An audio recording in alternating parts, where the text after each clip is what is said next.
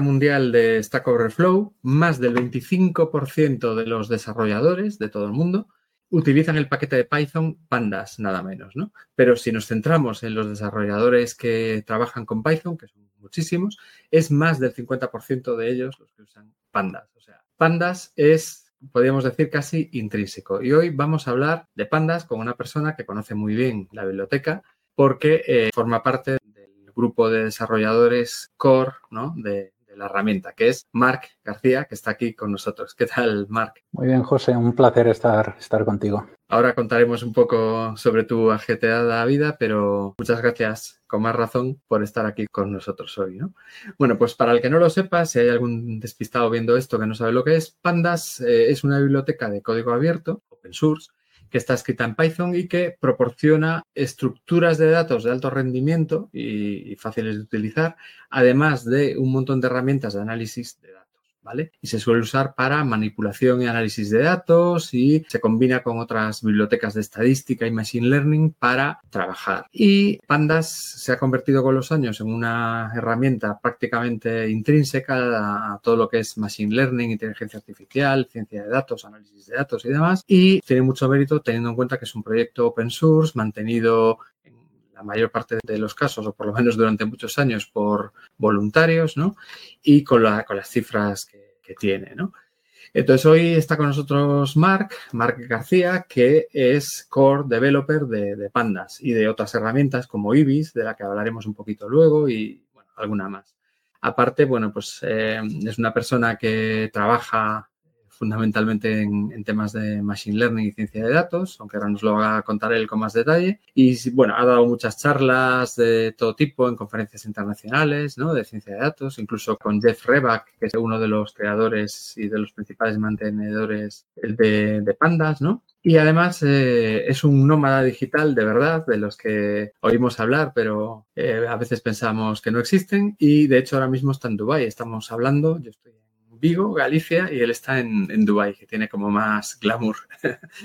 Entonces, Marc, cuéntanos un poquito, si te apetece, lo que te apetezca sobre ti, tu perfil, a qué te dedicas, de qué vives, dónde estás, todo esto del nómada digital, que yo creo que a la gente le va a interesar, y, empezamos a hablar de pandas después. Pues sí, mi, background es en, en informática. Yo estudié informática y trabajé la mayor parte de mi vida en en software, particularmente en Python. Empecé en Python ya hace muchos años, ahora creo que unos 17, 18 años. En esa época no era, no era popular como ahora, era bastante una cosa bastante nicho para, para prototipos, para, determinadas cosas. Y bueno, desde entonces que estuve programando sobre todo en, en Python, en su momento bastante temas de web y en determinado momento me, me interesaron más los, datos. Bueno, en ese momento me interesó más la inteligencia artificial, el tema de, datos como es hoy no se conocía, no, todo el, Big Data se empezaba a hablar en ese momento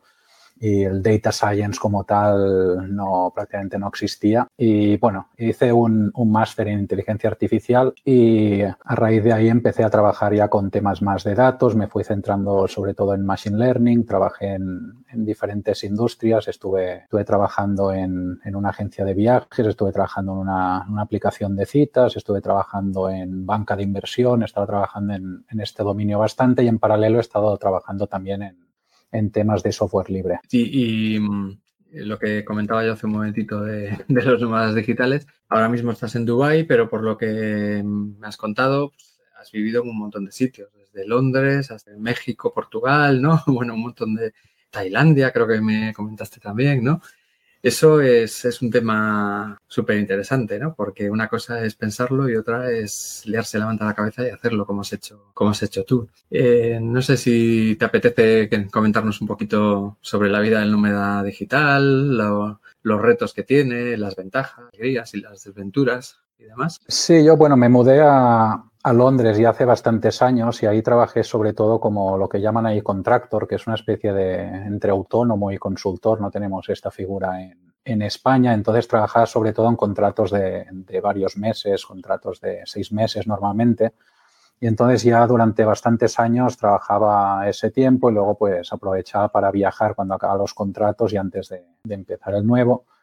Y con, con, la pandemia, los trabajos, todos mis clientes se, se volvieron remotos, como, como la mayor parte de, de trabajos en la industria y así. Y bueno, al principio pues obviamente estuve, estuve en casa sin salir mucho como, como todo el mundo y cuando las cosas ya estuvieron más tranquilas y así, pues me dediqué a, ir a otros lugares aprovechando que mi trabajo era, era remoto y sí, la verdad me llaman bastante más los lugares exóticos. Estuve en México, en Costa Rica, estuve bastante en Tailandia y Vietnam también y estuve una época viviendo en, en Portugal y bueno, y, aquí sigo esperando encontrar un lugar que, que me guste lo suficiente como para, para quedarme. Sí, bueno, y, supongo que hay un montón de retos en ese tipo de, de vida, ¿no? aunque solo sea de tipo administrativo, fi, fiscal, ¿no? Incluso porque estando de residente pues más de X meses en un sitio, pues ya, claro, eres residente fiscal ahí, encontrar vivienda debe de ser complicado, supongo que en unos sitios más que en otros, en fin, el entorno, todo, debe de influir todo, todo un montón, ¿no? O sea, ¿eso cómo lo llevas? ¿O, haces que te lo gestione alguien? ¿O pues una cosa que te gestionas tú solo? ¿Cómo? Sí, es complicado realmente. El, el tema, hay, hay, diferentes estrategias o diferentes intereses. Cada persona, cada caso es muy, es muy diferente de los otros. Cada uno pues tiene sus intereses, lo que, lo que quiere hacer. Uno de los temas principales es pues poder mandar facturas si estás trabajando y la mayoría tenemos que trabajar, pues poder mandar facturas, necesitas tener una empresa en algún sitio, necesitas ser autónomo en algún sitio, necesitas tener esta legalidad. También muy importante el tema de las cuentas de bancos, porque más importante que mandar facturas pues es cobrarlas y recibir los pagos y para eso necesitas pues tener bancos y para la gente que no se ha movido mucho pues parece, parece bastante trivial, pero a la que dejas de quieres dejar de tener un país como, como base, pues entonces, claro, no puedes, ningún país te abre, ningún banco te abre cuentas si no eres residente normalmente en el país donde estás. Entonces, pues es toda, toda una serie de factores que tienes que empezar a mirar y así, aunque realmente quieras estar viajando la mayor parte del tiempo, necesitas como tu, base de operaciones. Para el que haya vivido toda la vida en España, pues igual ya les sirve y algún momento pues, pues van a haber problemas. No dices a tus bancos, no dices al gobierno que te has ido y que ahora vives en otro país y así, pues puedes seguir operando sin ningún tipo de problema. Y entonces la, uno de los factores determinantes pues es primero la, calidad de los bancos, que realmente estés en un país, en la Unión Europea pues está bastante decente el tema de bancos, puedes hacer transferencias fáciles, hay apps que funcionan bastante bien, puedes trabajar en algunos casos en múltiples, en, en diferentes divisas si eso interesa, pero lo que uno de los temas claves es el, el tema de impuestos. Obviamente si quieres ser nómada con tu base en España, pues vas a tributar a España y eso pues que lo prefiera, hay gente que no, entonces pues, pues sí, tienes que buscar un lugar si realmente no vas a estar viviendo en ningún país, no quieres cobrar de las pensiones de ningún país, no quieres la sanidad de ningún país, no tienes hijos que vayan a la escuela en ningún país, no utilizas las carreteras de un país en concreto, pues tienes mayor flexibilidad y puedes realmente jugar un poco con ese, con eso, pero, pero bueno, es un tema, es un tema bastante complejo. Por desgracia, no es fácil enterarse es, es, bastante complejo y en mi experiencia es todavía más difícil delegarlo. Creo que bueno, ojalá fuera fácil encontrar a una persona y decirle, oye, dime cuál es mi mejor estrategia y eso. Hay gente que se dedica a esto, cobra muchísimo, con resultados bastante dudosos, no tanto por mi experiencia, que tampoco lo he usado mucho, pero tengo otros amigos en las mismas circunstancias y, y si puedes pagar fortunas por una hora de, de asesoramiento y acabar con más, con más preguntas que respuestas.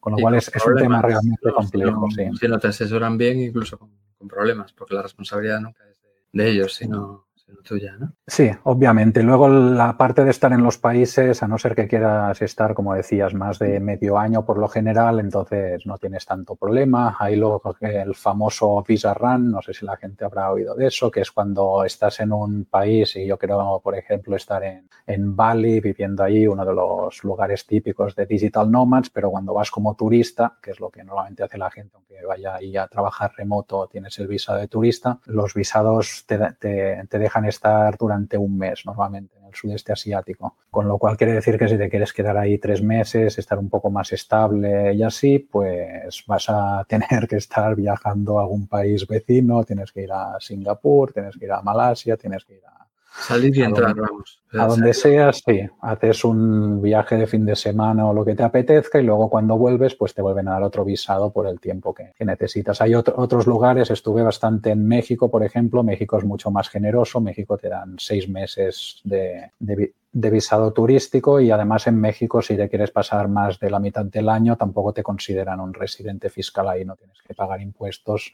a no ser que realmente vivas ahí y tengas tu casa. Si estás de turista realmente no importa, con lo cual México es un país. Creo que hay otro, otras cuestiones porque tengo entendido que si no tienes el billete de vuelta ya comprado no te dejan entrar, ¿no? O algo así.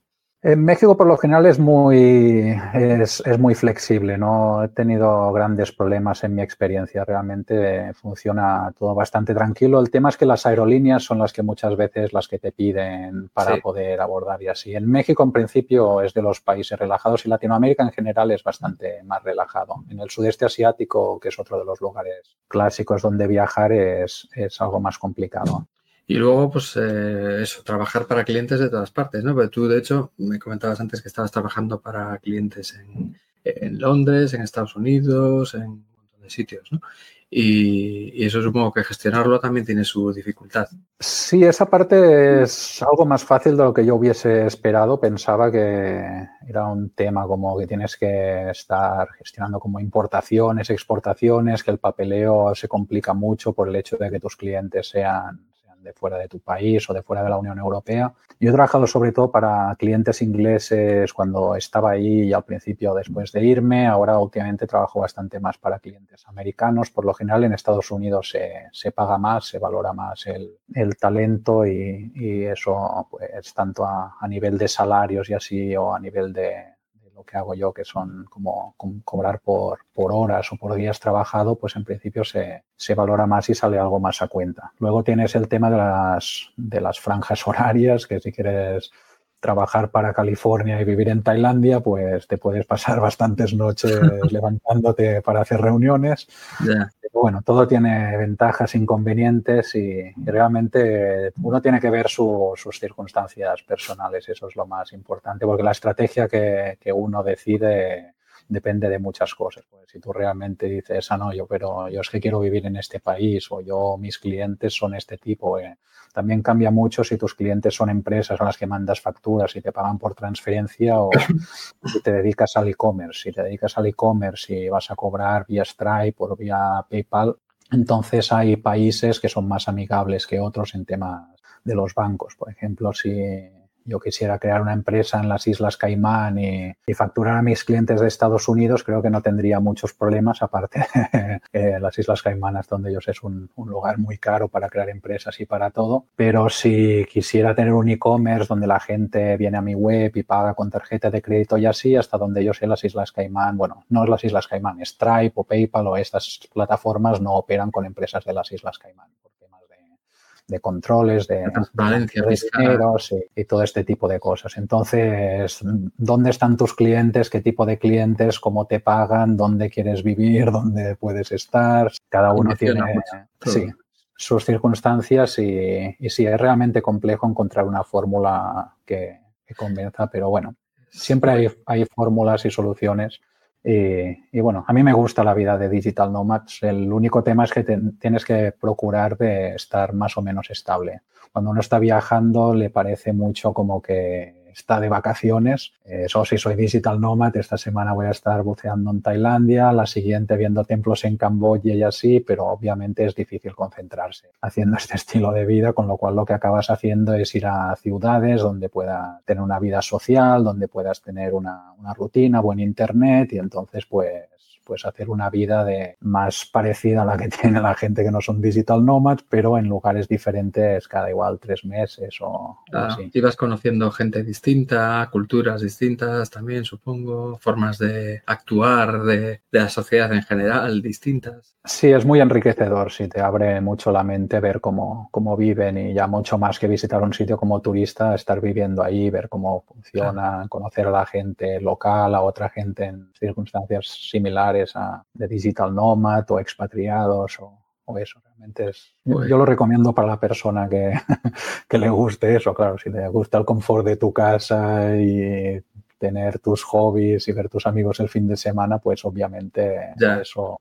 Claro, supongo que también uno de los inconvenientes es que hasta cierto punto estás rodeado de gente, pero también tendrás tus momentos de soledad y, y demás, ¿no? O de desarraigo un poco. Sí, es un poco, sí, hay, hay diferentes temas porque el primero sí hay momentos que igual es difícil y eso lo que acabas haciendo es buscar el tipo de sitios donde, donde vas, porque igual las Maldivas es el lugar más paradisíaco que uno puede imaginar o tantos otros, pero si te vas tú solo a las Maldivas a trabajar desde ahí, vas a estar igual en un hotel con en una cabaña, estás encima del mar, con 400 otras cabañas donde están todas las parejitas y no vas a tener nadie con quien salir a cenar, con lo cual tu plan puede ser muy bueno para enseñar tu vida maravillosa en Instagram, pero te vas a seguramente sentir muy solo. Entonces la gente pues va mucho a lugares como Bali, donde hay muchos expatriados, varios lugares de, de Tailandia como Chiang Mai, lugares, ciudades en Latinoamérica, Buenos Aires, Medellín, Ciudad de México, hay, hay muchos lugares que realmente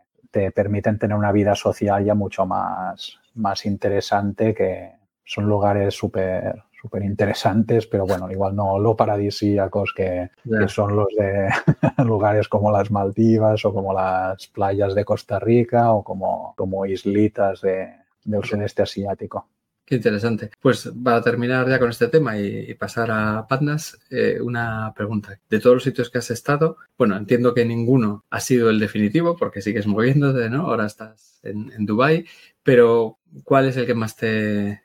cogiendo un poco eh, los pros, los contras, las cosas de ocio, las cosas de, de, trabajo, de sociedad y tal, ¿cuál es el que más te ha, o los que más te han convencido? Si tuvieras que quedarte con uno. Eh, no sé si te sabría decir solo uno, pero te puedo hacer la lista un poco más pequeña. Realmente no me he quedado en ninguno de los lugares que he estado, pero siempre me he quedado con, cuando me iba, siempre pensaba que era porque tenía que hacer algo y que iba a volver después de inmediato y luego me salieron otros planes, pero, pero sí, estuve en Costa Rica, estuve muy, muy feliz en Costa Rica, me encantó, estuve en México bastante tiempo también, la verdad es que no tenía ningún plan de, de, irme de México, pero tuve que hacer unas gestiones, reuniones, cosas así. Me fui y al final siempre tengo en mente que voy a volver. Lo mismo me pasó con, con Tailandia. Creo que esos son los lugares ahora mismo que, que más siento como que puedo volver y, y quedarme, pero bueno, vamos, vamos a ver. Egipto es otro lugar que también, sí, Egipto también me, me fascinó, iba sobre todo por las pirámides,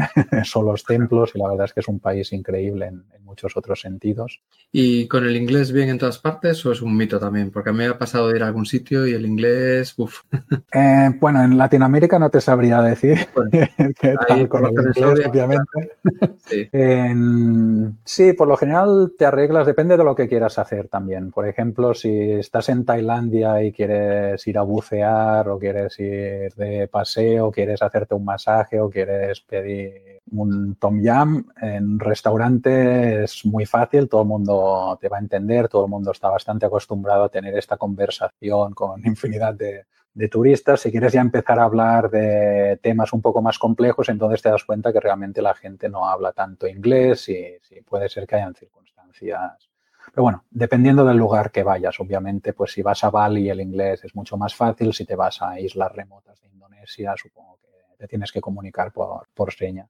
A mí me ha pasado en Alemania, ¿eh? más lejos, o sea, o, en Francia, que ni papa de inglés en muchos sitios, pero bueno. Bueno, estupendo. Me parece súper interesante, la verdad, todo este tema. Igual otro día podemos hacer un monográfico hablando de, de los nómadas digitales, porque yo creo que es muy, muy interesante.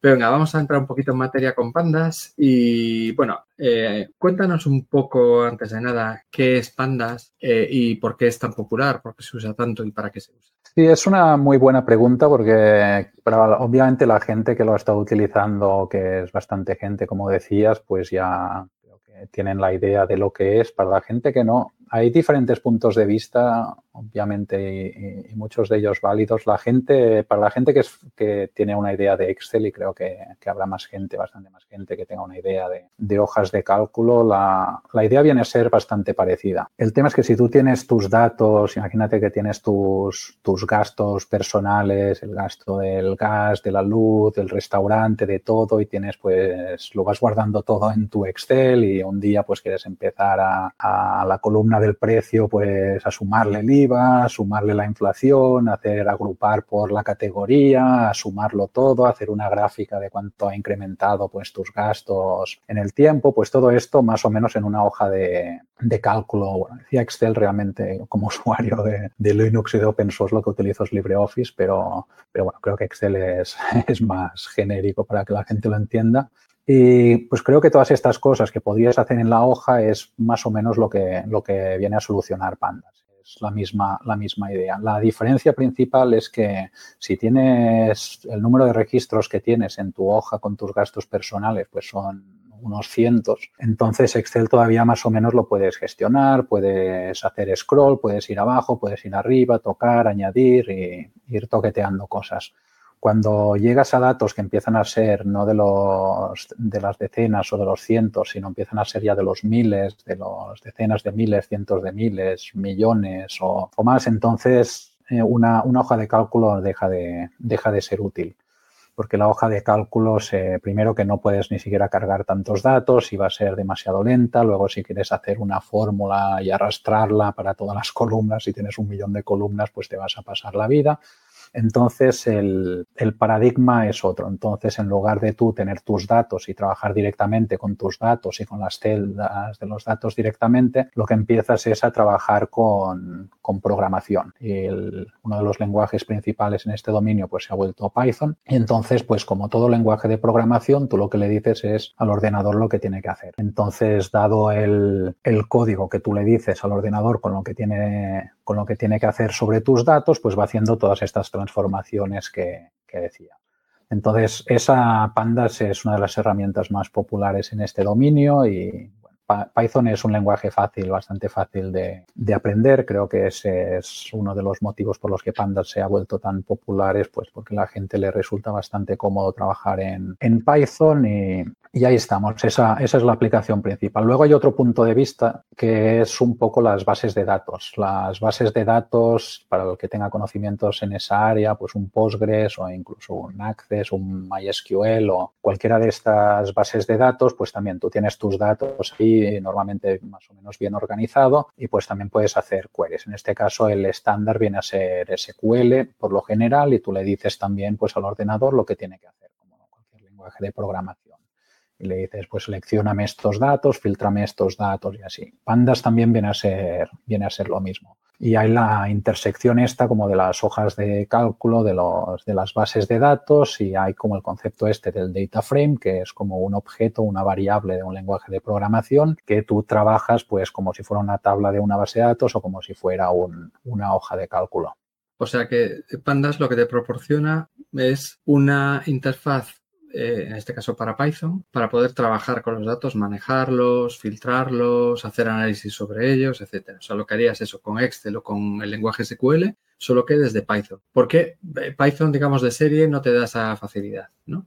Eh, hay cosas, hay diferentes, diferentes approaches que uno puede tener a este tipo de cosas. Python, por ejemplo, te da una interfaz con SQLite, con en España se dice SQLite o como lo pronuncia la gente. la base de datos embebida, más, vamos, de hecho es la base de datos más utilizada del mundo. Seguramente, pues Python te da, te da eso, Python también te da las estructuras de datos de Python, los diccionarios, las listas, puedes tener una lista de diccionarios y eso no es tan diferente pues del concepto de data frame. El tema es que pues cada, cada problema es diferente y cada persona es diferente, con lo cual cada usuario es diferente, con lo cual pues, pues hay la, la diversidad esta, pues obviamente si me preguntas, oye, tengo que llevar la contabilidad personal de la casa, pues no te diré utiliza pandas, no está tan pensado para, para, eso seguramente, pero lo puedes hacer si quieres o, no te voy a decir instala un Postgres porque seguramente es demasiado complejo. Entonces, pero bueno, cada usuario obviamente si si eres muy bueno en pandas, pues igual te interesa hacerlo, intentarlo hacer todo en, en pandas y los dominios, pues que, que, SQL se queda un poco pequeño, porque creo que SQL igual es superior, pero sobre todo SQL funciona cuando tus datos ya están en una base de datos. Si tienes tus datos en, en un fichero de CSV, de Parquet, de Excel, en un fichero JSON, en ficheros de estos tipos, pues entonces el SQL necesitas como preprocesarlo, meterlo en una base de datos para, para poderlo hacer para consultas o para análisis sencillos de decir, oye, quiero esta columna y la suma de estas dos columnas, filtrando estos datos y luego me lo agrupas, SQL creo que es muy bueno. SQL tiene, tiene bastante, bastante potencia.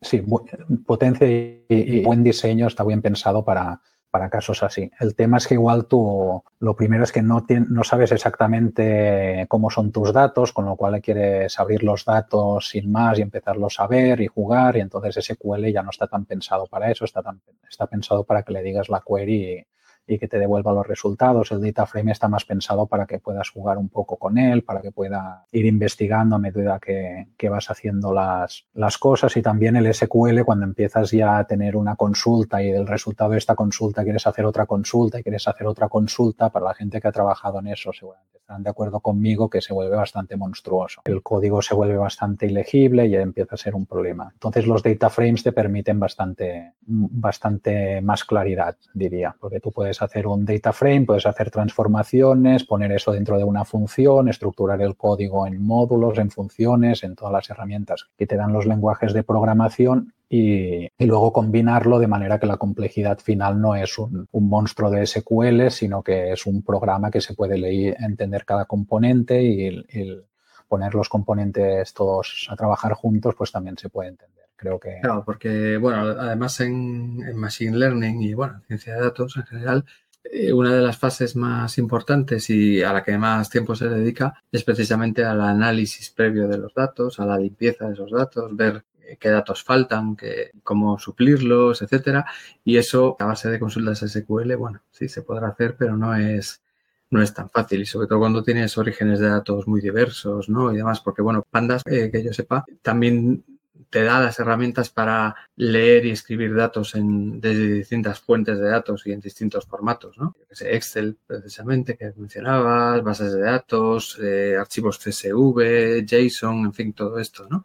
pero también te da ya funciones hechas para analizar esos datos, ¿no? Para agregarlos, agruparlos, fusionarlos, transformarlos, ¿no? Todo este tipo de cuestiones. Y con, toda esa potencia puedes limpiarlos, puedes eh, transformarlos, homogeneizarlos, ver cómo están, ¿no? Eh, todo eso te lo da, te lo facilita al menos. ¿Te, lo da o te lo facilita? Sí, creo, creo que es un, un muy buen punto también, porque si, para poner un ejemplo, puede ser para la gente que es nueva en, esta área, puede ser útil si nos ponemos a, mirar uno de los datasets clásicos que es el Titanic, que ahora imagino que se puede poner de moda otra vez, por desgracia. Y hay la base de datos en Kaggle, creo que se publicó, no sé si venía de algún otro sitio, donde hay los datos de determinados pasajeros y hay la variable, pues si sobrevivieron a la tragedia original del Titanic, basado pues en su edad, en su, en su sexo en, su, en la cabina que, en que viajaban, en el, en el puerto de origen desde el que salieron.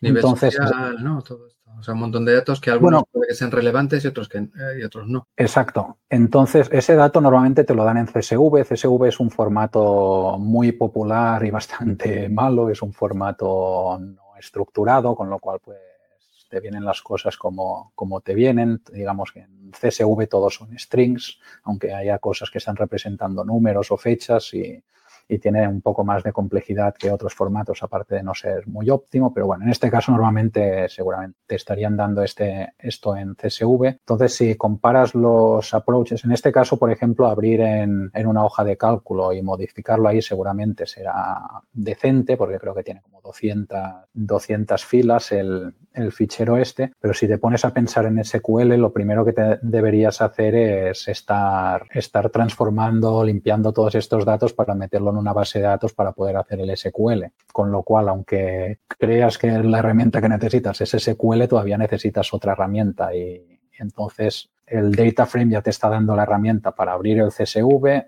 te está dando la herramienta para, para transformarlo, limpiarlo, poner los tipos que tocan y así, luego todavía para hacer el análisis de datos con lo cual es una herramienta bastante más integrada. Y el resultado final también es importante porque cambia mucho qué vas a hacer con estos datos, no es solo de dónde vienen los datos. Por ejemplo, R es muy popular en, en círculos académicos, en gente haciendo investigación científica y así. R no está tan pensado para, para, trasladar los datos a un modelo de Machine Learning o para trasladar los datos para ser consultados a través de un web service, para, para este tipo de cosas, para exportarlos, imagino que los puedes exportar, pero R está bastante pensado pues para hacer tablas en látex, para publicarlo en un paper científico, para hacer gráficos y así. Entonces, en el caso de Python y Pandas, pues estamos un poco más más adaptados a este tipo de salidas de datos. Entonces, si Python trabaja muy bien con scikit-learn, Python y Pandas en este caso, entonces estaríamos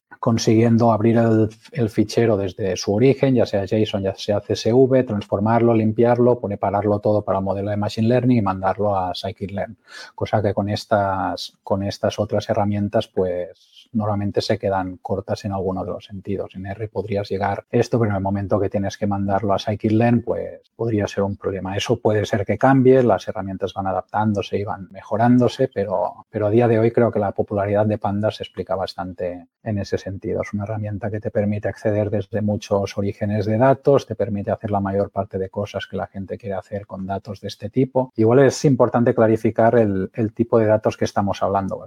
Esto es el equivalente a una tabla de base de datos o a, o a, una hoja de Excel donde normalmente las columnas son conceptos, queriendo decir pues que si tu concepto es la edad, pues todas las, las valores en esa columna van a ser, van a ser números, pero existen otro tipo de, datos ejemplo, si lo que tienes son matrices, lo que estás haciendo es tema de procesamiento de, señales porque te dedicas a, monitorizar sensores y así, pues entonces Pandas realmente no aporta tanto, igual NumPy o, otras herramientas parecidas pueden, pueden ser más apropiadas. Pandas te aporta muchas cosas que no necesitas, igual te aporta también demasiada complejidad cuando podrías solucionarlo de manera más así. Si lo que estás haciendo es modelos de deep learning y buscando gatos en fotos, pues las imágenes tampoco son algo que se lleve bien con pandas. Puedes meter, si quieres, una imagen como binaria en, en una columna de un data frame, pero eso a día de hoy no parece tener mucha aplicación, aunque bueno, sé que están cambiando las cosas. Pandas está algo, algo más limitado. Bueno, lo puede hacer porque Pandas tiene toda la flexibilidad de Python, aunque según lo que hagas viene con cierto coste, pero bueno, por ejemplo, en ya sean Pandas o en Polars, todos los, los modelos estos famosos de, de, chatbots, estos modelos, grandes modelos de, de ahora, la, la, estructura, una de las estructuras con la que están trabajando son lo que llaman los embeddings, que son o vectores,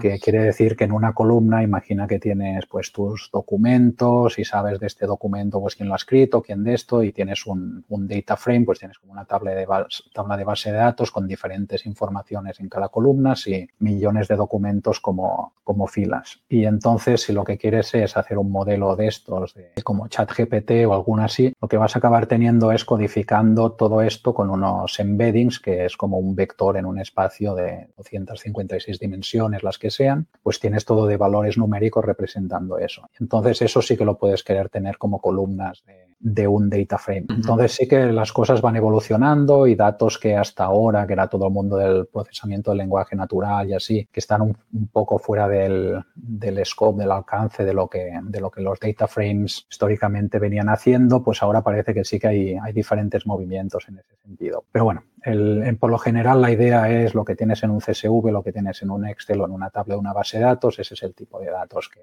estaríamos hablando. Sí, porque realmente, según tengo entendido, Pandas maneja fundamentalmente dos tipos de datos principales, ¿no? Que serían el data frame que estabas mencionando, ¿no? Y las series, ¿no? Que serían eh, uno sería como una matriz bidimensional y el otro serie sería más bien como un array, ¿no? Del típico array que tienen todos los lenguajes para datos lineales, ¿no? Algo así, pero explícanoslo tú mejor. O sea, ¿por, qué esos dos tipos de datos? Porque Python, por ejemplo, no tiene arrays, ¿verdad? Matrices. Y entonces, ¿Pandas da eso o lo da eh, lo que tiene por debajo Pandas o cómo va, cómo va todo este tema? Sí, es una muy buena, sí, muy buena pregunta. El, la idea de una de las series y es una cosa que, digamos, que es una decisión de pandas y seguramente habría que ver cuál es el resultado, pero yo si empezara pandas desde cero seguramente no tendría, no tendría series. La idea, la idea es, la, una serie es una columna de, de un data frame. Estamos hablando pues de esto, la idea de una hoja de cálculo donde tienes pues dos dimensiones, las filas representan pues individuos o, muestras y las columnas pues representan los conceptos.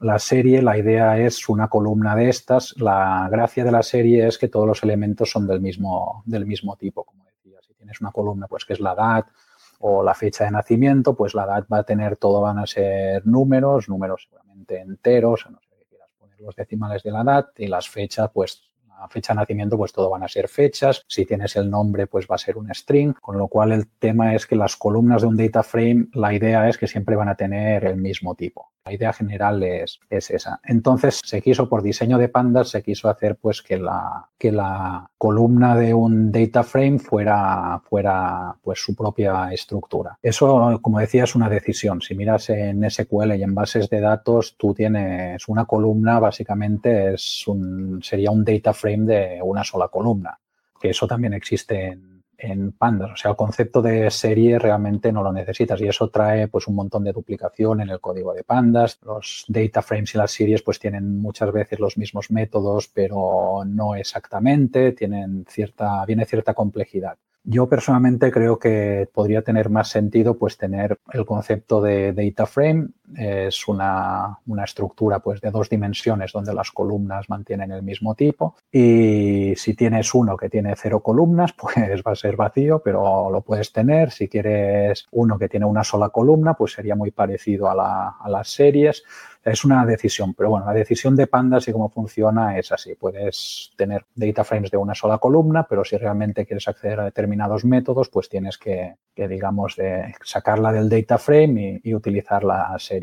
De, la manera, de la manera que está, que está diseñado, intenta copiar un poco las estructuras de, de Python en sí. un data frame es representado en muchas cosas y hay alguna inconsistencia ahí, pero es representado normalmente como un diccionario de Python donde cada, cada clave es el nombre de la columna y el valor de las claves pues sería la serie esta, que sería la, una, como el equivalente a una lista de, de Python. Decías que Python no tiene Arrays, lo que tiene Python son listas y las listas de Python lo que puedes tener es diferentes tipos. Una lista de Python, por eso creo que es correcto lo que dices, que el Python no tiene, no tiene el concepto de, de array, porque las listas de Python son mucho más genéricas. Para los usuarios en general, pues si quieres tener una lista donde tiene 0, 1, 2, 3, 4 y todos con el mismo tipo, pues obviamente lo puedes hacer, no hay ningún tipo de problema, pero cuando te pones a mirar temas de performance y así, la diferencia es gigante por lo menos un, orden de magnitud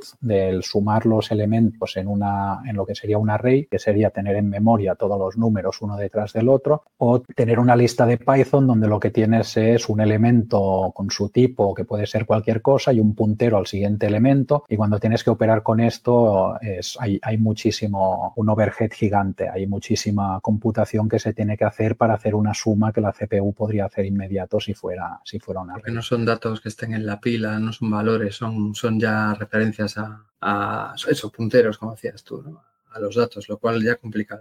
Pero, pero en Pandas, por ejemplo, puedes tener algo parecido a eso. O sea, eh, Pandas por debajo utiliza o utilizaba, porque depende ¿no? Eh, de la versión, eh, lo que es NumPy, ¿no? Que es otra de las grandes bibliotecas de, Python para, en este caso, para matemáticas, ¿no? Para, de información, pero más a bajo nivel, digamos. Y en la versión 2, que ahora me gustaría que habláramos un poquito de Pandas 2, que salió hace poco, ¿no? Eso se cambió para utilizar Apache Arrow, que es otro, otro producto especializado en este manejo de este tipo de datos, que trae una serie de ventajas y demás, ¿no? Pero entonces NumPy es un poco lo que sustenta ciertas operaciones de, pandas y te da ese tipo de, cosas, por ejemplo, eh, los arrays o te da los tipos de datos. ¿Qué, te proporciona NumPy o, Arrow en, pandas y por qué es importante? Sí, es, tiene mucho sentido la pregunta, ¿eh? perdóname. Sí, es, es muy buena pregunta realmente. Como decía, el tema Python te puedes hacer con Python bastante lo que quieras. La, gracia de Python es la flexibilidad. Realmente todo en Python es un objeto, incluso las funciones en Python son un objeto y tú puedes tener una función asignada a una variable, puedes hacer o los módulos, realmente todo es un objeto en, como, JavaScript. ¿eh? Eso no quiere decir que sea bonito. sí, el JavaScript no lo domino tanto. He hecho cosillas, pero no lo domino tanto a nivel de la es que, funciona eh, Me pasa lo mismo que a ti, pero al contrario, yo lo que domino es JavaScript y Python, pues eh, tengo tengo nociones, digamos. Imagino que sí, internamente debe ser bastante parecido a lo que a lo que es Python, por lo que sé, que si realmente todo son objetos también y tienes la flexibilidad esta. Entonces, el tema, hasta ahí todo es feliz si todo lo que tienes, estás procesando datos y estás procesando 10 datos y tienes un ordenador más o menos decente, entonces la vida es feliz, puedes hacer lo que quieras con Python, no hay problema. El tema es que cuando hablamos de datos y de toda la industria, pues del data science, data analytics y así, pues ya hay usuarios que tendrán la suerte o la desgracia de tener 10 datos y habrá muchos otros que tienen pues millones. Millones, incluso billones o, bueno, billones americanos, no sé si. Mm, sí. En, ese sentido, entonces, eh, Python se vuelve extremadamente lento. Python es un lenguaje que para datos es totalmente inútil vas a poder conseguir hacer nada cuando ya empieces a tener del orden de magnitud de miles de registros. Python va a empezar a ser demasiado lento para, para realmente ser un lenguaje cómodo, para tener los resultados en el tiempo que necesitas. Y así estamos, estamos hablando de, de velocidades muy lentas. Entonces, lo, lo, que se necesita realmente son estructuras de datos que internamente sean más rápidas. Lo que decía, si pensamos en, un, en una lista de números, en Python eso sería, pues tú tendrías un objeto, que un objeto pues tiene información de cuántas referencias tiene para que cuando, cuando esa variable ya no se accede, pues la memoria se pueda liberar y no la memoria no se vaya consumiendo hasta infinito, no se vaya, sea solo incremental, se vaya vaciando la memoria. Eso Python se lo, gestiona y para eso necesita pues saber cuántas referencias hay apuntando a, una variable. También necesita saber el tipo de datos porque eso no se especifica a nivel de compilación, no se especifica a nivel de,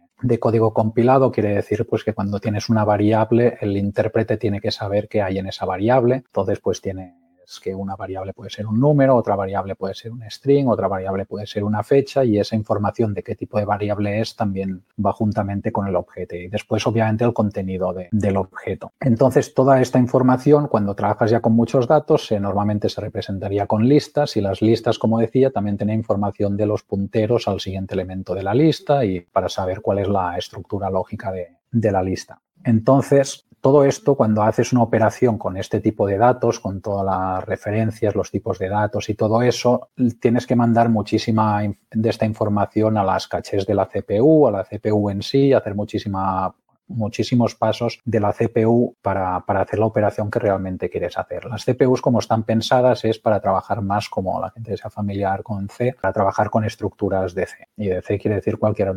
lenguaje compilado o, a bajo, o a bajo nivel. Entonces, la representación que tú tendrías es que tú tienes un puntero al inicio del, del array y tendrías un número detrás del otro. Entonces ya no tienes las referencias, ya no tienes el tipo de datos, obviamente tienes la limitación, pues que todo tienen que ser números, porque si no, pues la, el, si metes un string por ahí, ¿cómo vas a saber que es un string? Solo tienes un puntero y esperas pues que todos sean números en, en esa dirección de memoria. Y entonces la CPU con esto está todo muy diseñado, los productores de CPUs lo diseñan todo para que cuando tú estás operando con un, con un array de datos, la, cuando la utilización de cachés de la CPU pues agarra porciones de este array, lo manda todo a la, a la caché y de la caché lo manda a la CPU, la CPU tiene optimizaciones, tiene ciertos paralelismos internos y otras cosas que realmente pueden pueden conseguirte dar una, velocidad infinitamente más alta. Y estamos hablando, digo, si los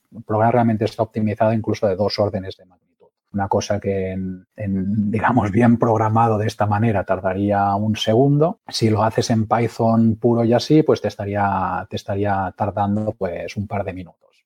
Obviamente la diferencia es gigante estás trabajando, pues de tener resultados inmediatos y poder interactuar con tus datos, a tener que esperar, tenerte que ir a tomar un café cada vez que, que ejecutas una, un paso de, de, lo que estás haciendo, de tu análisis. O, Me recuerda a cuando en los 90 renderizabas cosas en, 3D Studio y estos programas de diseño, que lo dejabas toda la noche renderizando porque, claro, ahora lo esperas inmediato y es lo que tienes, pero en aquel entonces había que tener paciencia o cuando cargabas juegos de las cintas, ¿no? Pues eso, sí, no. Sí, habremos cambiado, obviamente. Mm como programadores seguimos siendo vagos y ahora cuando estás en la máquina de café y te preguntan, estás entrenando modelos en lugar de decir estoy sumando una lista de números. Pero bueno, seguimos un poco en el mismo. Y, y, sí, pues volviendo al tema que me preguntabas, perdón, el contexto ha sido un poco largo, pero volviendo al tema, Python, como decía, no tiene las listas estas de números, que bueno, realmente esto es mentira, porque sí que tiene un módulo en la librería estándar que se llama Array, pero que te permite representar números así, pero no puedes hacer ninguna operación con los números a no ser que los vuelvas a convertir a Python. Con lo cual, pues te soluciona una pequeña parte del problema, que es la representación, pero realmente para análisis de datos no te sirve de nada. Porque el array esto realmente no puedes hacer nada con tus datos, con lo cual, obviamente, si no puedes hacer nada con sus datos es como si no lo tuvieras o como si no existiera. Entonces, la solución a todos estos problemas vino de, de NumPy, que fue la fusión de dos librerías de análisis de datos que están solucionando un poco el mismo problema, que era pues crear una estructura de datos numéricos que sea un array y ponerle las operaciones que se necesitan para en su momento pues para temas científicos. Todo esto vino mucho más del mundo científico, gente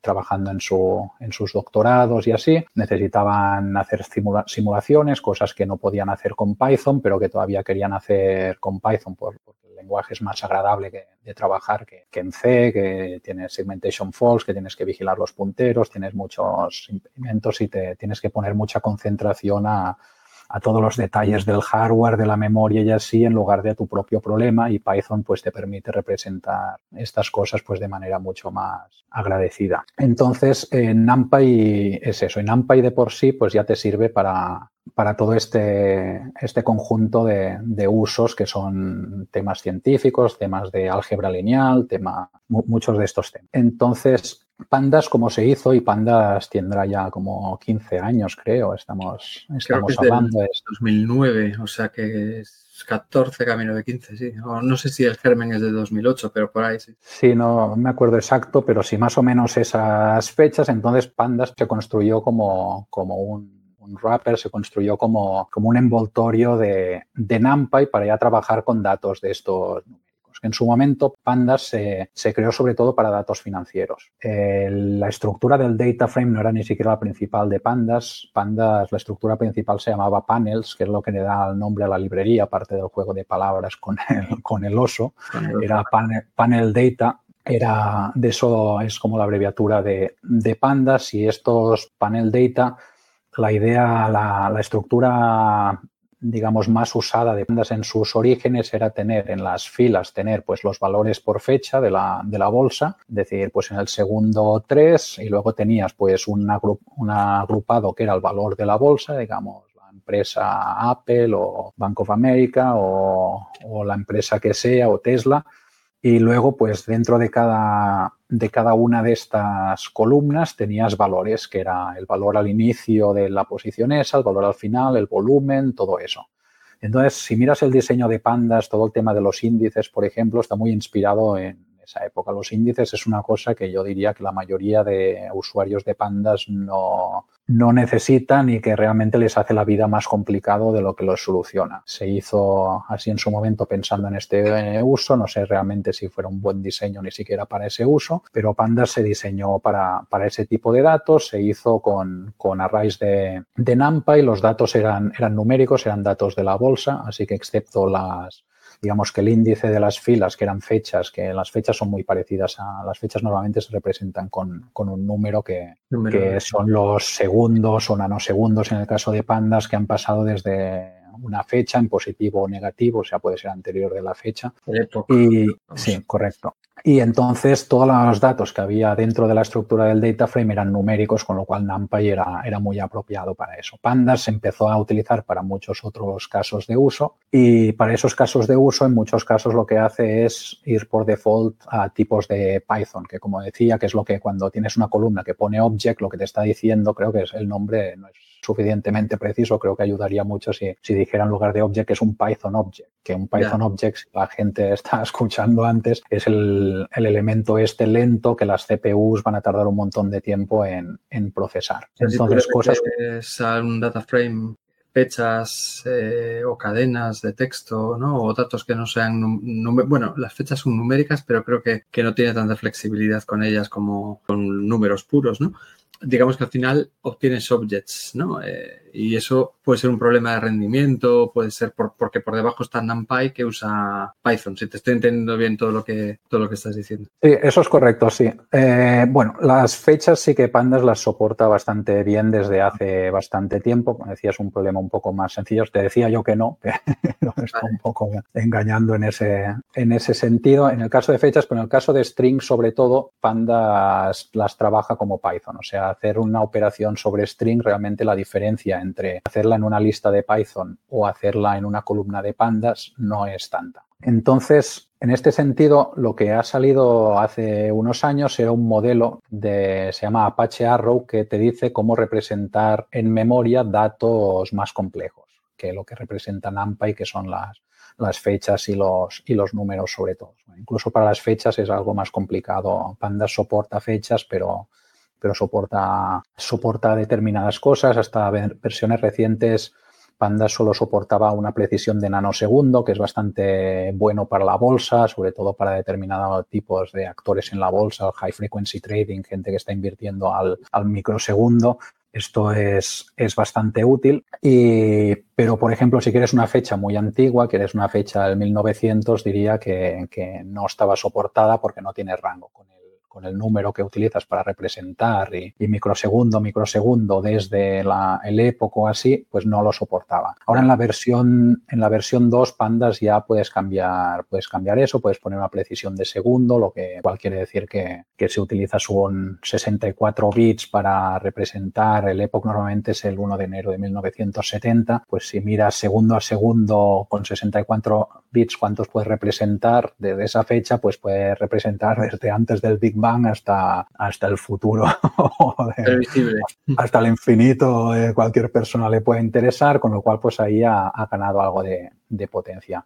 Pero a, Apache Arrow lo que ha intentado es definir un poco para todos los tipos de datos posibles, incluyendo datos binarios, incluyendo datos complejos, como por ejemplo lo que decía antes de, de los embeddings, que es una lista dentro de una, de una columna del data frame eh, temas de lo que sería un struct en, C, una estructura, o sea, como una tupla en, Python, decir, vale, pues tengo en una sola columna tengo el, el nombre, el primer apellido y el segundo apellido pues lo tengo como tupla, pues Arrow tiene, es la especificación para representar todo, todo este tipo de datos, con lo cual no solo permitiría representarlo de manera más eficiente porque está pensado para, análisis de datos, sino que además es, un estándar. Es un estándar abierto, hay diferentes implementaciones y así, pero lo que es la estructura, el modelo de, de memoria es el mismo. Entonces, Pandas, uno de los principales cambios en la versión 2 es un soporte mejorado de Arrow. Creo que un blog que, escribí fue un poco, dio la impresión equivocada de que Arrow ya está, ya viene por defecto en Pandas 2, lo cual no es el caso. En Pandas 2, al igual que Pandas 1, todos los tipos de datos que vienen por defecto son, son los de NumPy o los de Python los objetos de Python ineficientes. Si quieres realmente utilizar tipos de arrows, lo tienes que decidir tú. Polars eh, es otra librería de data frames bastante más moderna, que es extremadamente rápida comparado con, con Pandas. Es, mucho más rápida y utiliza Arrow desde, desde su versión cero, por decirlo así. Entonces fue, hubo bastante confusión en pensar también que el hecho de que Pandas 2 estaba utilizando Arrow, que realmente no lo está, a no ser que tú se lo digas, e iba a ser tan rápido como Polars. Eso no es exactamente verdad tampoco, porque lo que realmente compartimos ahora con Polars, si realmente utilizas, le dices a Panda de utilizar los tipos de, de Arrow, es la estructura de datos. Los algoritmos siguen siendo los algoritmos que, que eran en muchos casos, en muchos casos son los de Payarrow, hay un poco de todo, es todo, está todo bastante verde todavía. Polars está todo muy optimizado, Polars es increíblemente eh, rápido, además está programado con Rust, que es una gran ventaja porque en Pandas está programado un poco con C, con C++ y mucho con Python, que es un transpilador de un código que se parece mucho a Python y que luego se compila a C, lo cual también vienen ciertas ineficiencias por, por ahí, con lo cual nuestros, y bueno, y, Payarro, que se delegan muchos algoritmos a, a Payarro, que es la implementación de Arrow que utiliza Pandas, pues también, también es en C++, ahí sí que tiene más velocidad en los algoritmos. Entonces, el tema es que ahora Pandas 2 tiene un poco de todo. Hay algunos algoritmos y haces la suma de números, que es seguramente el primer algoritmo que vas a programar, ahí seguramente la velocidad sea muy parecida a Polars. Creo que Polars es algo más rápida, no sé exactamente por qué, pero luego tienes operaciones como el group by, que el group by hay muchas operaciones que todavía no están implementadas en Arrow, con lo cual quiere decir que igual les estás convirtiendo los datos a NumPy, que si son numéricos no es un gran problema porque la representación de números en un array viene a ser la misma en NumPy, viene a ser la misma en Arrow, es la misma en cualquiera, pero si ya son strings o cosas así, pues la diferencia igual hay que copiar muchos datos. Una de las cosas que mucha gente no sabe es que una de las mayores cosas que toman tiempo a la hora de ejecutar un programa y así es el movimiento de en memoria. Las CPU son extremadamente rápidas a día de hoy, pero la memoria no puede ir tan rápida, no evoluciona tan rápida como las CPUs. Con lo cual, cuando estamos hablando de que cosas copian memoria y así, no puede, ser no obvio para todo el mundo, pero cuando dices que algo copia memoria, quiere decir que igual estás hablando de que las cosas son un orden de magnitud más lentas solo por la copia de memoria la CPU igual está ociosa solo esperando a que le lleguen los datos y eso es, es verdad en muchos casos.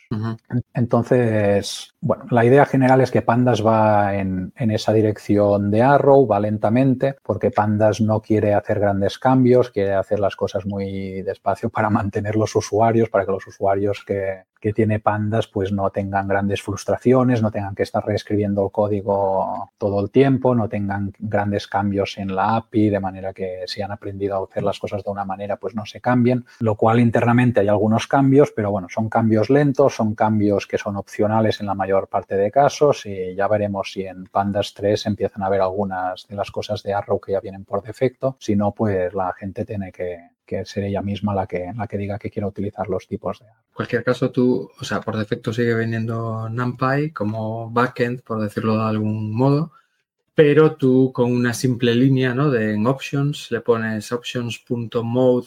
Lo tengo aquí apuntado, no es que me lo sepa de memoria. Punto de type backend y le, y le pones que es PyArrow y podría utilizar PyArrow, ¿no? Y entonces, aunque no están todas, todas las operaciones implementadas en, en Arrow, si las que vas a utilizar sí que lo están, podrías ganar un montón de ventajas, ¿no? De velocidad, de em, eh, para el tema de los valores perdidos que estuvimos hablando antes, interesante también, ¿no? Mejor uso de la memoria, porque tengo entendido que, por ejemplo, los booleanos en NumPy son 8 bits y en Arrows un bit, lógicamente, pues 0,1, ¿no? y cosas así. O sea, ganarías bastantes ventajas si lo haces con cuidadín y ves que nada falla y, demás, ¿no? Eso estaría. Eh, bandas 2. Eh, sí, no, cuando me refería que lo tiene, sí, digamos que hay muchas cosas que eso es cierto, hay otras cosas que los que tenemos que llevar cuidado y implementarlo bien somos los desarrolladores de pandas. Para los usuarios, por ejemplo, si solo están haciendo un group by, el group by, a no ser que alguien lo haya cambiado recientemente, era bastante más lento en pandas. Y si utilizas Arrow, si utilizas, si, no, si, no, tocas nada. Y el tema es, es lo que dices tú, es correcto, pero no son los usuarios finales los que tienen que hacer estos cambios y adaptarlo todo, sino que son, somos los desarrolladores de pandas que tenemos que, que ir tocando y asegurar asegurarnos que cada algoritmo, porque la, API de Pandas es gigante. Es, no es factible decir, oye, de una versión a la otra hemos migrado todo, ahora todo funciona con Arrow o así. Es un cambio que va pasando, son meses de trabajo y entonces pues esperamos Pandas 2 a que todo estuviera perfecto, seguramente Pandas 2 sería en 2025, con lo cual sacamos una versión, los usuarios pueden ir testeando, pueden reportar cualquier problema de performance y así, así también pues tenemos más feedback de lo que está fallando y de lo que realmente importa a los usuarios y se puede ir, ir arreglando. En la teoría, asumiendo que el trabajo dentro de Pandas estuviera bien hecho, es la representación en memoria debería ser mejor, la gestión de, de valores missing missing values es bastante mejor y consistente en, todos los diferentes tipos de datos, porque Pandas históricamente utilizaba el, el NaN de float, pero el NaN de float es de float, tú no lo tienes ni en, ni en strings, ni en integers, ni en ningún otro tipo, solo en los floats y se intentaba utilizar. En eso, se hacían chapuzas como que si tienes missing values en una columna de, de enteros, pues te lo convertía a float, que eso no es una gran idea porque los floats son, son números aproximados, no son el número concreto. 0,1 más 0,2 no te da 0,3, ¿no? sí, exacto. Es, esos tipos de imprecisiones y Pandas jugaba bastante a hacer lo que podía en ese sentido y ahora Arrow pues soluciona muchos de esos temas. Entonces, sí, en el futuro y cuando todo realmente esté bien en Pandas y así, pues eso será, los usuarios se despreocuparán, vendrá por defecto, y, pero bueno, eso ya veremos en qué versión pasa. Creo que estamos hablando de unos cuantos años. Porque una de las, mm, de las grandes obsesiones, por llamarlo de algún modo, que siempre ha habido en Pandas, o sucedido, es la compatibilidad hacia atrás. Es decir, que precisamente cuando sacas una versión nueva, aunque sea una mayor, y, de hecho solo vais solo en, en 15 años eh, por la 2, ¿no? En, en, cuanto a cambio mayor, que esa versión sea muy compatible con, todo lo anterior, que no rompa la API, no rompa las funciones y tal, precisamente para que alguien pueda actualizar con confianza y que no, no reviente el programa, ¿no? Y aparte, bueno, pues eso os ayuda a no perder usuarios, aunque, bueno, tenéis muchísimos, ¿no? Pero luego tengo algunos datos aquí interesantes. Entonces, eh, ese tema, por ejemplo, a mí me, llama la atención bastante y pienso que a la hora de mantener el proyecto tiene que ser un infierno, ¿no? Porque un, proyecto tan grande como este, con tantísimos millones de usuarios, o sea, mira, tengo aquí algunas cifras que decía, en teoría lo utilizan todas las empresas del Fortune 100, de las grandes empresas de Estados Unidos, las 100 mayores, pues lo utilizan todas.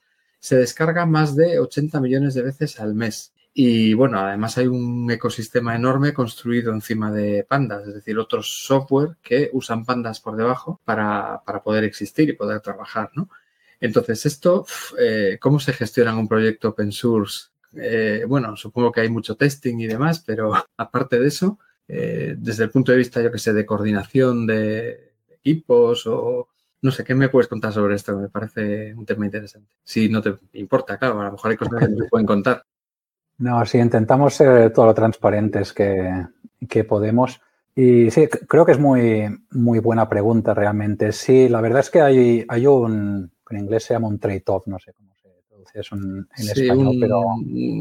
Buscar un equilibrio, ¿no? Entre... Exacto, hay que, hay que buscar un equilibrio entre, entre innovar y mantener lo que ya tienes, ¿no? Y esto eh, creo que es una cosa natural que también les pasa a las empresas y, pasa en muchos sentidos, ¿no? Si eres una gran empresa y tienes millones de clientes como la gran banca tradicional, pues no quieres, tu código en COBOL se queda se queda ahí de por vida, no tocas nada, intentas pues asegurarte de que das la estabilidad y que estás ganando muy, bien, muy bien la vida, pues no quieres tocar nada, ¿no? Y ese sería un poco el, el caso de Panda. Si llegas nuevo al mercado, pues obviamente no tienes usuarios que perder y tienes mucho que ganar y poco que perder, con lo cual pues tomas mucho más riesgo, te dedicas a, intentar hacer cosas mucho más innovadoras y así. Pandas está en total modo conservador en ese sentido. Eh, no sé si es una buena decisión o no y creo que no hay una respuesta única a esa pregunta. Creo que cada usuario pues, pues tendrá sus preferencias. Lo que para mí es obvio que está pasando es que Pandas es muy conservador, el modelo de gestión del proyecto también es muy conservador y sin duda demasiado. Ahora hay unos aproximadamente unos 25 desarrolladores de, pandas en el core development y, bueno, muchos de ellos muy conservadores por diferentes motivos. Hay gente que está representando a empresas, obviamente pues si, trabajas, creo que no es el caso de nadie, pero si trabajas para, para gran banca de inversión y, y, estás utilizando pandas y tienes millones de líneas de código que utilizan pandas, pues el hecho de que rompamos algo es algo que, le va a costar millones a ese banco, con lo cual pues supongo que están agradecidos de que no rompamos nada y así. Si eres un usuario, un usuario nuevo que estás empezando y así, pues nos vas a reportar mil errores, mil errores que creo que todo el mundo sabe sobradamente y la respuesta es, ok, lo sabemos, está roto, primero que es difícil de cambiar y segundo que aunque lo queramos cambiar, pues no es es tan fácil de cambiar.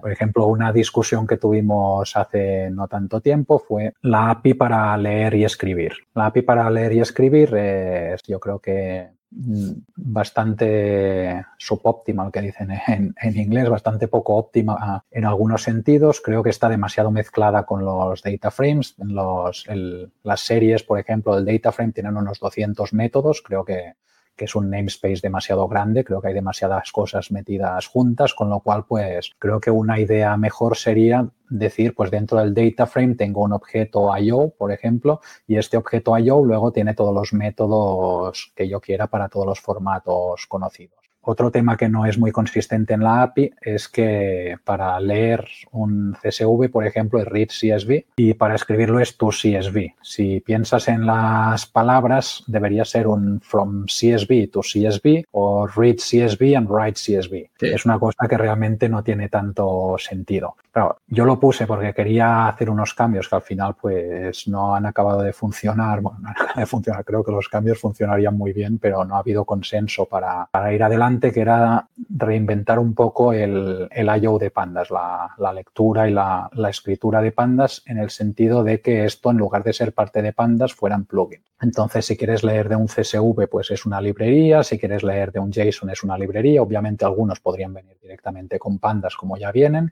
pero sería en base a una estructura de, de plugins y sería, podrías conectar. Y entonces mi propuesta original era que en lugar de meter todo lo que la gente quiera meter, reinstalar en su sistema como métodos de DataFrame, pues hubiera, hubiera un namespace dedicado, es el dataframe.io, y ahí pues tener todos los métodos de los, de los paquetes que la gente instale junto con, con pandas para, para hacer todo eso. Bueno, esto no, no, hubo consenso y va al punto sobre cómo gestionamos eso. Ahora mismo hay 25 desarrolladores y para pasar cualquier decisión se necesita consenso. Quiere decir que una sola persona que diga, oye, Mark, esta idea no me gusta, pues ya quiere decir que no se hace. O sea, consenso total, no, no mayoría simple, caray, uf, eso es muy complicado, ¿eh? Sí, sí.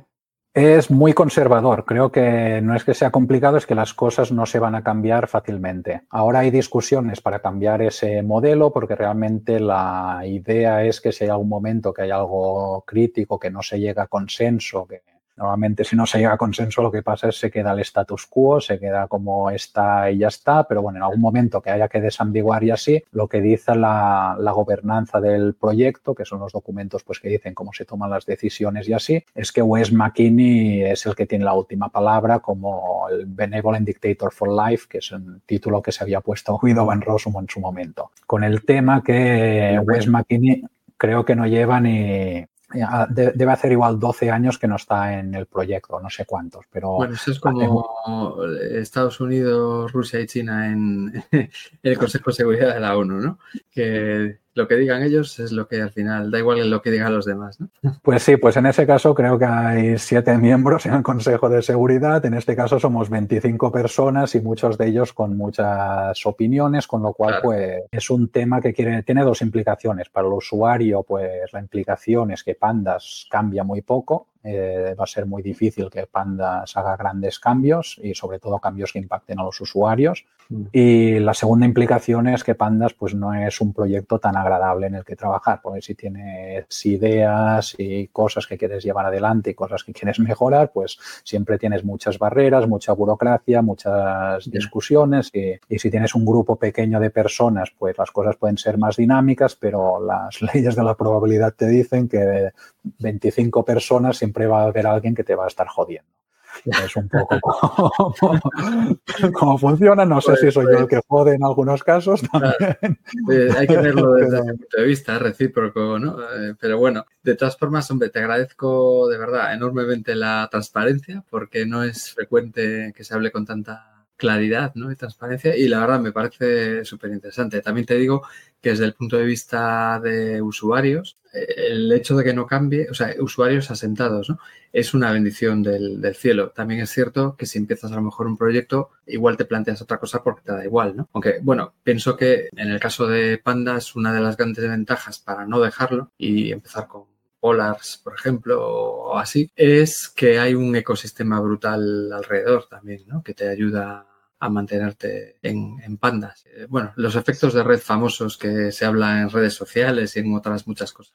Sí, es, muy buen punto. uno de los motivos, no el único, pero uno de los motivos por el que hice esta propuesta, de, al margen de los cambios en la API que decía, la propuesta para que, los, para que todos los conectores de pandas para leer y para escribir fueran, fueran paquetes, fueran plugins, es que podríamos conseguir que fueran compatibles con, con Polars y con Pandas y con otras librerías a la vez. Entonces, el ecosistema este, que creo que Pandas ha estado intentando como monopolizar muchas cosas, en su momento ya una de las cosas que hice en Pandas también fue, fue hacer como un sistema de plugins para el plotting. El plotting de Pandas en su momento pues era una cosa con Matplotlib incluida en Pandas, era todo inamovible. Ahora tú puedes ir, cambiar las opciones, instalar otro paquete y, puedes, puedes hacer el plotting de Pandas pues con Alter, con Bokeh, con Plotly, con, con otras librerías. Y esa parte no, no, está todo lo bien que debería estar seguramente. Las APIs entre los plugins y pandas no son tan claras. Normalmente se espera que, lo que las librerías de plugins lo que esperan es un objeto de pandas, aunque eso puede ir cambiando poco a poco. Y sí, creo que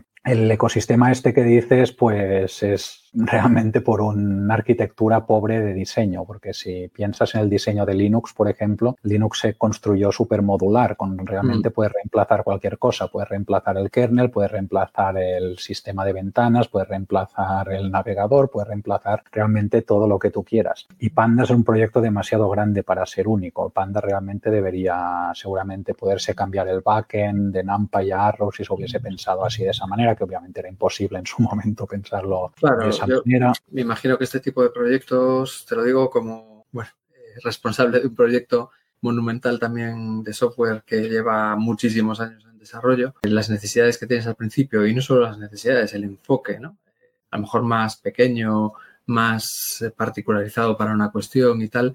Luego ese monstruo va creciendo, se va haciendo más grande y acabas con algo que es muy difícil. Claro, si hubieras empezado hoy, lo hubieras pensado de otra forma y hubieras hecho otro diseño, ¿no? Pero bueno, a ver, tú lo conoces mucho mejor que yo, pero me da, me das esa sensación que algo de esto hay también. Sí, estoy 100% de acuerdo, sí. Creo que en su momento, pues Panda se hizo lo que buenamente se pudo. Ya digo, estamos hablando de 15 años atrás, pues lo que no había nada de lo que hay hoy. No hay el conocimiento y la, la experiencia que se ha tenido, pues el hecho de desarrollar pandas y ver cómo se usa y todo eso. Obviamente es muy fácil criticar en y ya digo, no critico lo que se hizo en su momento, creo que el, el, éxito del proyecto pues quiere decir pues que se hicieron las cosas bien para en su contexto, pero obviamente no quiere decir que a día de hoy que tenemos mucha más información y con todo este conocimiento pues tenemos que dar los pasos. Y ya digo, creo que el ecosistema se debería abrir, creo que hay mil cosas de pandas que se deberían mover a otras librerías, todo el tema de, de fechas de pandas es gigantesco, todo el tema de los offsets, de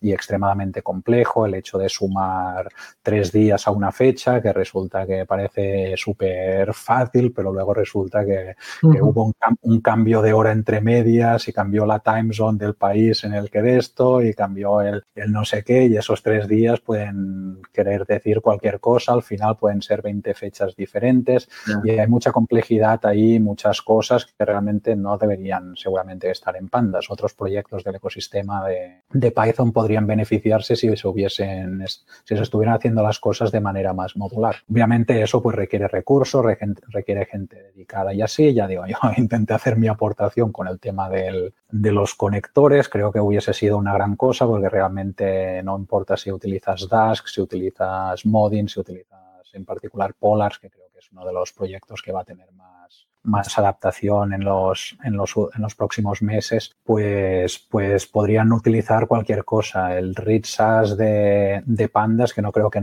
ninguno de estos proyectos quiera implementar un lector de SAS porque es una cosa súper obsoleta y así, o SPSS, o leer desde el clipboard, o leer desde, desde un HTML. Tenemos mil cosas en Pandas que si fueran plugins que los otros pudieran utilizar, pues inmediatamente sería un beneficio para todo, para todo el ecosistema. Pero bueno, parece al parecer Pandas es demasiado conservador incluso para eso. Realmente el cambio es muy, muy difícil. Eh, y bueno, ya digo, no. Sí, bueno, yo te digo, como, como yo me pongo en plan egoísta ahora, ¿no? Y pienso, por ejemplo, en nuestro maravilloso máster de, de, Machine Learning y Ciencia de Datos, que donde se ve a fondo pandas y, y el hecho de saber que no cambia mucho me, me da cierta cierta tranquilidad, porque con lo que nos cuesta en todos los sentidos, en esfuerzo, en, económicamente y tal, en hacer un buen contenido de todo esto, porque son además muy grandes y tal, saber que no hay que tocarle a menudo es me deja dormir mejor, ¿no? Porque hay otros proyectos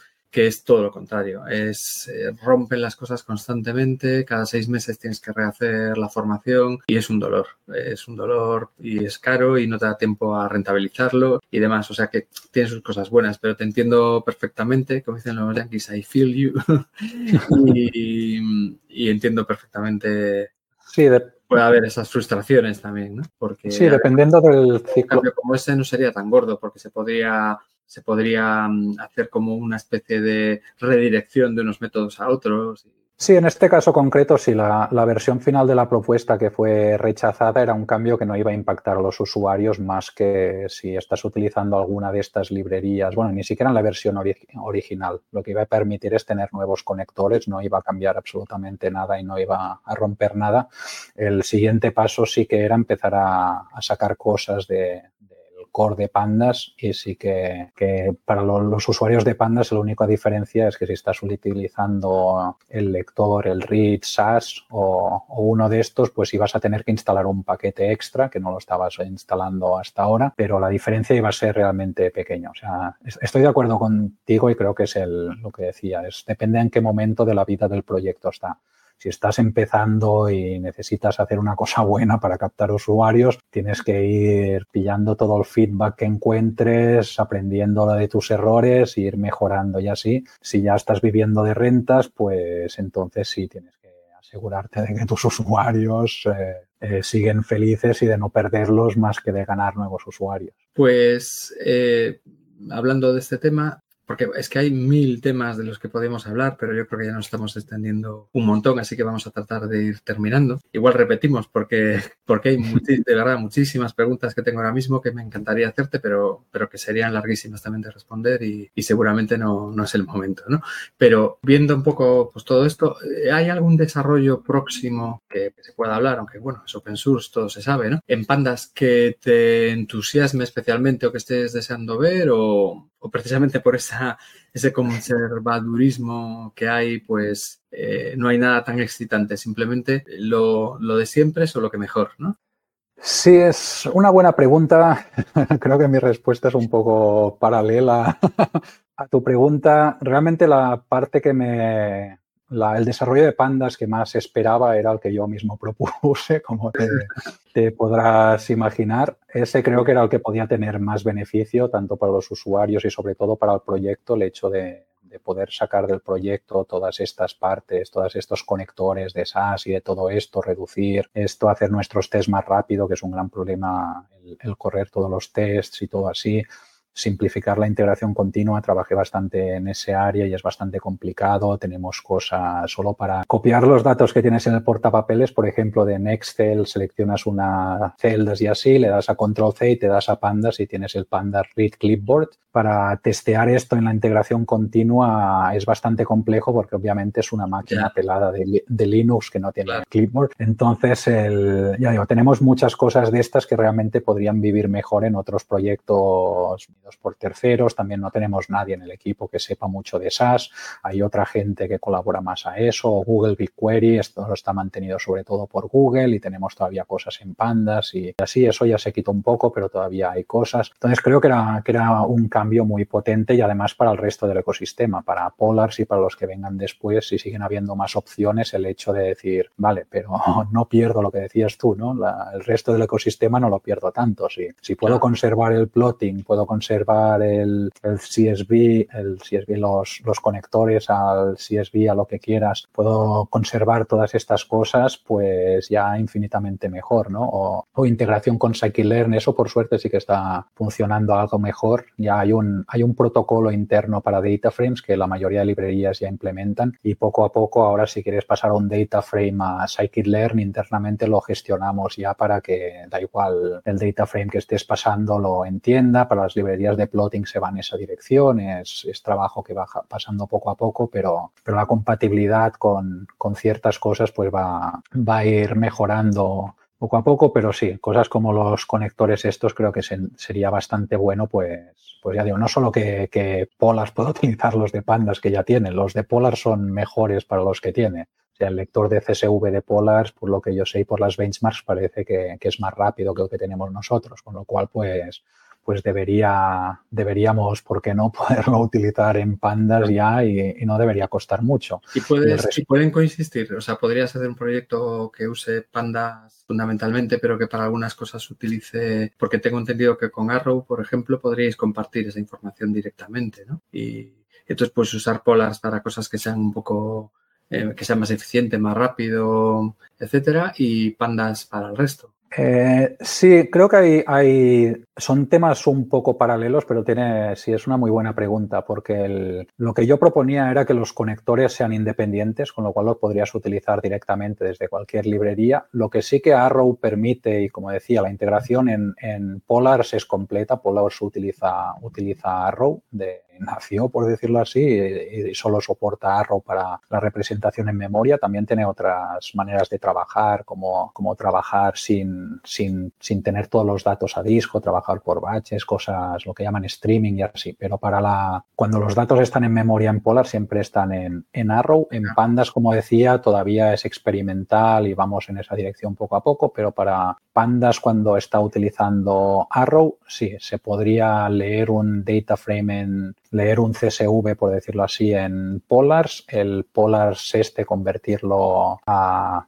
llamar a tu pandas y convertirlo a un desto de pandas, luego llamar a cosas de pandas, luego convertirlo otra vez a, a Polars. En Pandas hubo cierta discusión de hacer un método to Polars para pasarle la pelota en la de manera igual de fácil como nos la dan a nosotros, pero no, no hubo consenso para, para eso tampoco, con lo cual pues te fastidia un poco el pipeline, pero creo que no, no sé si debería ser tanto, tanto un problema. Supongo que puedes hacerlo con los métodos pipe, supongo que podrías conseguir hacerlo con lo que llamamos el method chaining, que es ir llamando a, métodos del mismo data frame uno tras del otro sin, sin pues, tener yo, que, asignarlo. lo que sí he visto es desde Polars eh, directamente importar un, un data frame de, Panda tiene un método para eso, eh, cargarlo, trabajar con él y luego devolverlo a... Sí, en Polar la integración es buena, lo que decía, sí, no, no, la gracia sería que una vez tienes el data frame de pandas puedes llamar al to polars y entonces continuar ahí en el mismo, mismo código. ¿no? ¿no? sé si es claro, pero si vas asignando variables no hace una gran diferencia porque entonces solo tendrías que llamar a polars pasándole el data frame, pero si haces esto del method chaining quiere decir que te dedicas a, ir llamando un método en cada fila tras otro sin nunca asignarlo a nada. Entonces, en, ese, en ese sentido, si el pandas no tiene un método to polars, ahí te, te, fastidia el method chaining porque la fluidez esta, ¿no? porque, bueno, pandas tiene a Gala que es un una biblioteca fluent, ¿no? Que puedes ir encadenando las llamadas y tal. Sí, ahí vendría bien ese método. Sin duda. Sí, es lo que llamamos el, el method chaining para si estás trabajando en un Jupyter Notebook, te da igual porque normalmente quieres ir visualizando las cosas a cada paso, pero cuando tienes código ya, tienes un pipeline que quieres ser capaz de leer bastante rápido, la sintaxis esta normalmente lo hace bastante más leíble. Pero bueno, creo que eso, esa parte se podría seguramente hacer de cualquier manera con, el pipe o, hay otras maneras, pero bueno, es solo la API del usuario. En la práctica se podría hacer eso y bueno, en la primera versión, justo antes de Pandas 2, hubo, había algún problema que estaba copiando la memoria al pasar los datos, pero estuve mirando y lo, lo arreglé en el, en el lado de Polars para recibir si estaba recibiendo los datos de, de un data frame que internamente, de pandas que internamente era, era Arrow para no copiar los datos y eso desde que salió la versión 2, no sé qué versión de Polars había en ese momento, pues ya, ya está funcionando. Con lo cual la, la conversión de datos de Polars a, a pandas y al revés debería ser sin copias y debería ser súper rápida y, y ah. casi transparente y dentro de lo posible, pues con el method chaining podrías ir pasando de uno al otro sin problemas. Pues bueno, la verdad, eh, lo dicho, me quedan 100.000 preguntas por hacer que seguramente serían muy interesantes, pero hoy vamos a, pasar. Solo te voy a hacer una última y ya nos despedimos. Y es, bueno, como miembro de, Pandas y conocedor profundo de, Pandas, ¿qué consejo, si solo puede ser uno o dos, le darías a los que están empezando Machine Learning, ciencia de datos y que están empezando a trabajar con Pandas? Porque eso es una de las primeras cosas que tienes que aprender, ¿no? ¿Qué consejo le podrías dar o qué truco o qué típico error que comete todo el mundo o que deja sin, sin ver por ahí, ¿no? Le podrías dar para que empiece con mejor pie y le saque mayor partido y tenga los conceptos. Sí, yo lo que he visto mucho en ese sentido es que la gente ha habido como todo este, este marketing y esta esta, no sé, burbuja de la inteligencia artificial y bueno, tantas otras, otras burbujas donde de repente todo el mundo quiere dedicarse a, una cosa. Y creo que mucha gente pierde el foco de, de lo que estamos haciendo, ¿no? Esto, pandas, como, como, muchas otras librerías en este espacio, pues son herramientas, ¿no? Y herramientas, pues si lo piensas como un martillo o un destornillador, pues, pues es sirven para determinadas aplicaciones, para determinados usos y así. Y si lo quieres aprender realmente, si quieres meterte en esta área y, digamos, quieres aprender cómo funciona un martillo, lo mejor que puedes tener no es, no es un martillo ni empezar con, con esa parte, sino empezar con tener un cuadro que quieres colgar en casa creo que todo el conocimiento, creo que está muy bien leer tutoriales, creo que está muy bien hacer los cursos y así, pero creo que hay que tener la perspectiva de lo que uno está queriendo hacer. Creo que antes de empezar y decir, oye, yo quiero aprender pandas y así, para mí lo que recomendaría es, oye, yo quiero trabajar en este tipo de problemas, ¿sabes? Yo quiero ser bombero y entonces es, oye, no, lo que necesitas es una manguera, no pandas, ¿sabes? Es, es lo que quieres, sí, es, es apagar fuegos, es lo que tienes. Y en ese mismo sentido, pues en lugar de la gente ponerse directamente a aprender pandas, creo que lo que es más conveniente es que la gente busque que les motiva en la vida, ¿no? Si lo que quieres es extraer datos de un sitio, lo que quieres es analizar datos de, de esto, lo que quieres es cualquier cosa que quieras saber, entonces eh, creo que el aprendizaje va a ser mucho más guiado. Entonces, en el momento en que ya digas, oye, tengo este problema, quiero aprender pandas, entonces ya te dará mucho más, mucho más sentido todo tu aprendizaje, ¿no? Ya cuando te pongas a hacer, mm. hacer los cursos y vayas a ver vídeos y vayas a leer libros y lo que sea de pandas, ya vas a entender las cosas con muchísima más facilidad, ya vas a entender por qué te están explicando las cosas. Creo que, que, como seres humanos lo peor que hacemos es resolver problemas que no tenemos. Creo que somos muy buenos en resolver problemas que tenemos y si tienes un problema que se soluciona con pandas, vas a, vas a acabar realmente aprendiendo pandas bastante fácilmente, aunque creo que aprender pandas no es para nada fácil. Aprender pandas es bastante complicado aunque tengas un problema, pero por lo menos te va a guiar mucho y te va, te va a Sí, en ese sentido me, me, gusta lo que dices porque precisamente es un poco la filosofía que nosotros tenemos. Nosotros tenemos un máster de Machine Learning que entre otras muchas cosas se llama Pandas y al contrario de lo que suele haber, que es enseñar las recetas para hacer las cosas y ya está. Evidentemente hay recetas también porque hay que conocerlas, pero lo que tratamos siempre es primero que sea práctico, que haya un, objetivo, que se trabaje ya pues de datos en este caso, ¿no? Y demás, y que se entiendan bien los conceptos que hay debajo, no solo eh, la mecánica de cómo se hacen las cosas, que es lo que pasa muchas veces con esos tutoriales que mencionas, ¿no? O, con cuando aprendes eh, un poco así de oído, ¿no?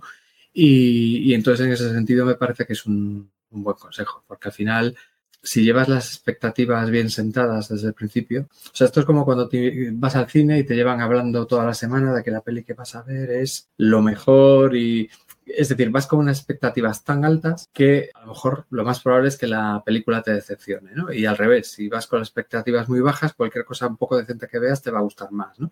Bueno, pues esto es un poco lo mismo. Si tú tienes claro para qué estás haciendo eso eh, cuál es el proyecto o, cuál es el objetivo de, eso, lo aprenderás mucho mejor. Me parece un consejo, un consejo muy bueno. Gracias. Pues nada, lo dicho, eh, un millón de gracias por, todo este tiempo que, nos has dedicado y que me has dedicado hoy, antes incluso de, de empezar, porque tuvimos bastantes problemas técnicos hoy y demás. Eh, ha sido todo súper interesante. Se me han quedado un montón de cosas en el tintero para preguntarte porque hoy tiene mucha tela que cortar y, bueno, a raíz de lo que has comentado han surgido muchas cosas. Y bueno, quizá en otra ocasión podemos repetir si, si a la gente le interesa todo esto y nos preguntan más cosas. Y un millón de gracias. Te deseo mucha suerte con toda esa vida de nómada digital y, toda la problemática que conlleva, pero que luego te compensa porque ahí estás. Y, nos vemos en la, en la siguiente. muchas gracias a ti, José, por, por invitarme. Un placer hablar contigo. Igualmente. Venga, un saludo.